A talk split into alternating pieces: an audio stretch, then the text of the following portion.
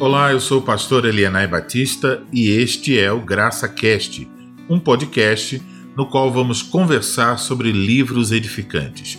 Esse podcast é uma parceria entre o site Toda Escritura e o projeto Filhas da Graça. Olá, eu sou a Raquel do projeto Filhas da Graça. Vamos dar continuidade ao Graça Cast com a série na qual estamos conversando sobre o livro Reformando o Casamento. Reformando o Casamento é uma obra de Douglas Wilson, publicada pelo CLIRI, Centro de Literatura Reformada. Encorajamos você a continuar acompanhando a nossa série e também a ler o livro. Para esse episódio, nós temos a seguinte pergunta: Argumentar contra a realidade de que o marido é o líder do lar é como atirar-se de um precipício para contestar a lei da gravidade. Essa é uma das falas do Douglas Wilson no capítulo 2. Ele vai dizer que o marido tem uma autoridade inescapável, que foi dada por Deus. Isso, para uma mulher que está casada com um homem ímpio, é um desafio constante. Como seria isso biblicamente, pastor? Obrigado pela sua pergunta, Raquel. É, mas antes de tentar respondê-la, eu quero tocar num ponto que é enfatizado pelo Douglas Wilson, de que a autoridade confiada por Deus ao marido é inescapável. O capítulo 2 do Reformando Casamento ele começa com uma pequena lição gramatical no que diz respeito a indicativos e imperativos. E nós sabemos que indicativos afirmam um fato e que imperativos são uma ordem, são obviamente coisas distintas, mas infelizmente, muitas vezes, ao nos aproximarmos das escrituras, nós confundimos um com o outro. E para piorar, eh, muitos pregadores eles realizam essa troca de forma sutil, de maneira que, ao ouvi-los, muitos julgam estar ouvindo o ensino das Escrituras, quando, na verdade, o que estão ouvindo é, são preceitos de homens. Por exemplo, o que é o Evangelho? O Evangelho não é o que nós devemos fazer para sermos salvos.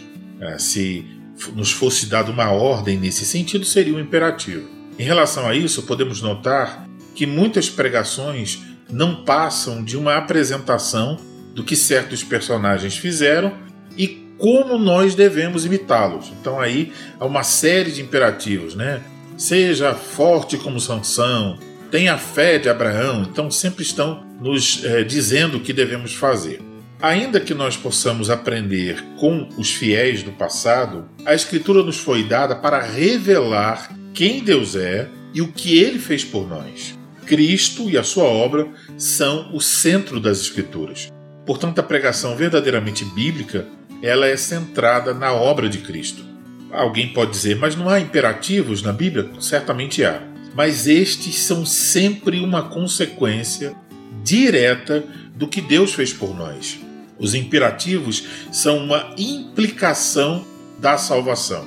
Podemos notar isso em Efésios, capítulo 5, versículos 1 e 2, onde lemos: Sede, pois, imitadores de Deus, como filhos amados, e andai em amor, como também Cristo nos amou e se entregou a si mesmo por nós, como oferta e sacrifício a Deus em aroma suave. O indicativo aqui nesse texto é o seguinte: Cristo nos amou e se entregou a si mesmo por nós, como oferta e sacrifício a Deus em aroma suave. Por causa disso, nos é ordenado: sede, pois, imitadores de Deus, como filhos amados, e andai em amor. Então, o imperativo aqui é andar em amor e ser imitador de Deus, como filhos amados.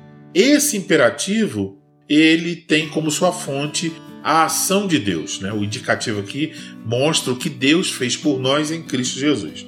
Então, Cristo mostrou o seu amor por mim e agora, em resposta a esse amor, eu também devo andar em amor. Isso é o imperativo. Então nós devemos ter cuidado para não confundir os indicativos com os imperativos na Bíblia. E esse mesmo tipo de confusão entre indicativos e imperativos ocorre no que diz respeito ao entendimento sobre a liderança do marido. Algumas pessoas, quando leem Efésios 5:23, elas pensam que se trata de um imperativo, que a escritura está ordenando ao homem que ele seja o cabeça do lar. Mas ouça o texto, Efésios 5:23. Porque o marido é cabeça da mulher, como também Cristo é o cabeça da igreja, sendo este mesmo o salvador do corpo.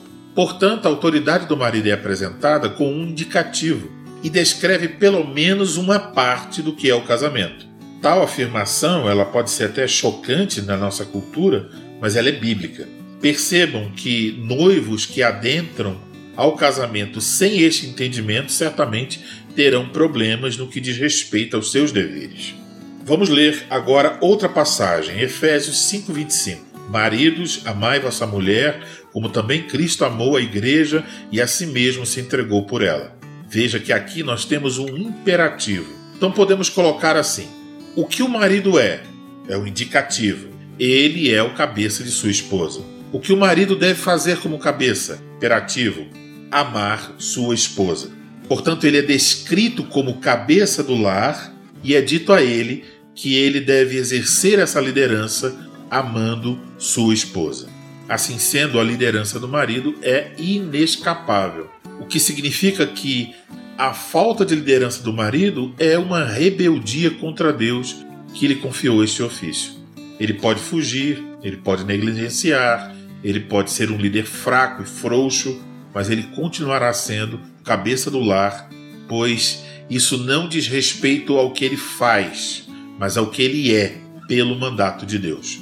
Assim sendo, mesmo a ausência de liderança do marido acaba então dominando a vida familiar. Quando o homem não exerce a sua liderança amorosa no casamento e no lar, ele não está sendo um homem no sentido bíblico.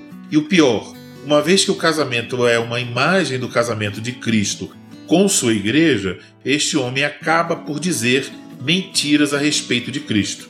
Assim sendo, cada marido deve se perguntar: o que estou dizendo a respeito de Cristo através de meu casamento. Estou dizendo que Cristo é um menino imaturo ou um homem de verdade? Estou dizendo que Cristo ama a sua igreja ou a trata mal? Estou dizendo que Cristo é fiel ou infiel à sua noiva? Na introdução do livro, observamos uma citação de John Bunyan, através da qual ele exorta os maridos dizendo que eles deveriam ser tão crentes a ponto de fazerem a esposa crente dizer: Deus não apenas me deu um marido, mas um marido que é uma pregação diária de como Cristo trata a sua igreja. Aqui surge então uma pergunta para mim e todos os maridos: que tipo de pregação você é para sua esposa? Uma pergunta aos futuros maridos: que tipo de pregação você pretende ser?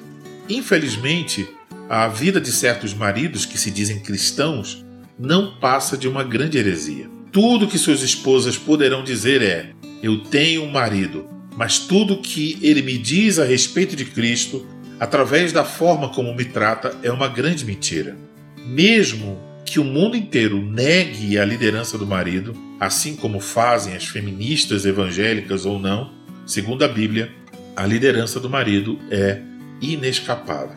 Sua liderança é um fato. A Escritura diz que o marido é o líder do seu lar. Ponto final.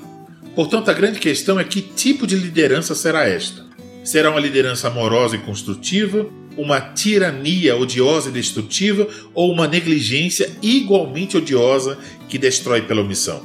Isso nos mostra o quanto precisamos nos assentar aos pés do nosso Senhor para aprendermos a liderar como ele lidera a sua igreja de forma amorosa e construtiva. Agora surge então a sua pergunta, Raquel e isso em relação a um homem ímpio, que não conhece a Cristo, que não obedece a Cristo. A Escritura ela já nos oferece uma resposta clara sobre isso. Na primeira carta de Pedro, no capítulo 3, versículos 1 e 2, lemos: Mulheres, sede vós igualmente submissas a vosso próprio marido, para que, se ele ainda não obedece à palavra, seja ganho sem palavra alguma, por meio do procedimento de sua esposa, ao observar o vosso honesto comportamento cheio de temor.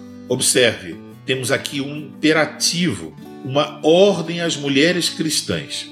Elas devem ser submissas, mesmo se o marido for um homem que não obedece à palavra, ou seja, um homem ímpio, um homem não salvo. A autoridade desse homem no lar, ela foi dada por Deus e ela faz parte da estrutura criacional todo homem, quer reconheça ou não, é o líder de seu lar. A mulher cristã deve reconhecer isso. Nessa carta de Pedro, ele fala a cristãos que estavam começando a experimentar algum tipo de perseguição por parte das autoridades. E o imperador romano não era um homem justo, crente. Mesmo assim, é dito que os cristãos deveriam se submeter às autoridades, pois elas foram constituídas por Deus. Da mesma forma, a autoridade do marido, mesmo do marido ímpio, foi constituída por Deus. E a esposa crente deve se submeter a seu marido. É claro que ela pode ter mais dificuldades, mas ela tem esse chamado e deve obedecer. Como diz Pedro, ela precisará de um espírito manso e tranquilo. Agora, isso não significa submeter-se a abusos, a violência.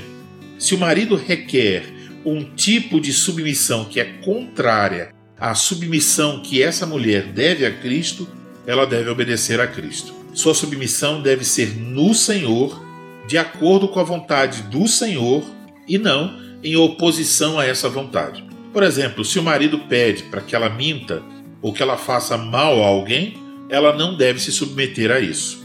Ela deve se submeter a seu marido, mesmo não crente, em tudo aquilo que não contraria a palavra de Deus. E se não vai submeter-se, ela o fará com respeito, mostrando sua submissão a Cristo.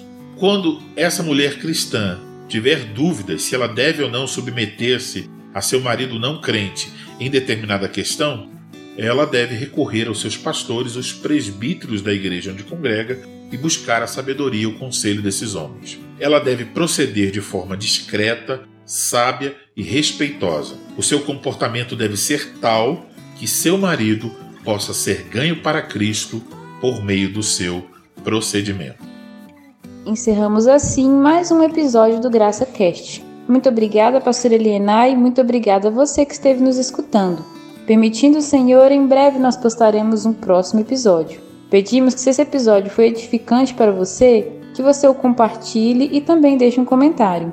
Até o próximo episódio e que Deus te abençoe.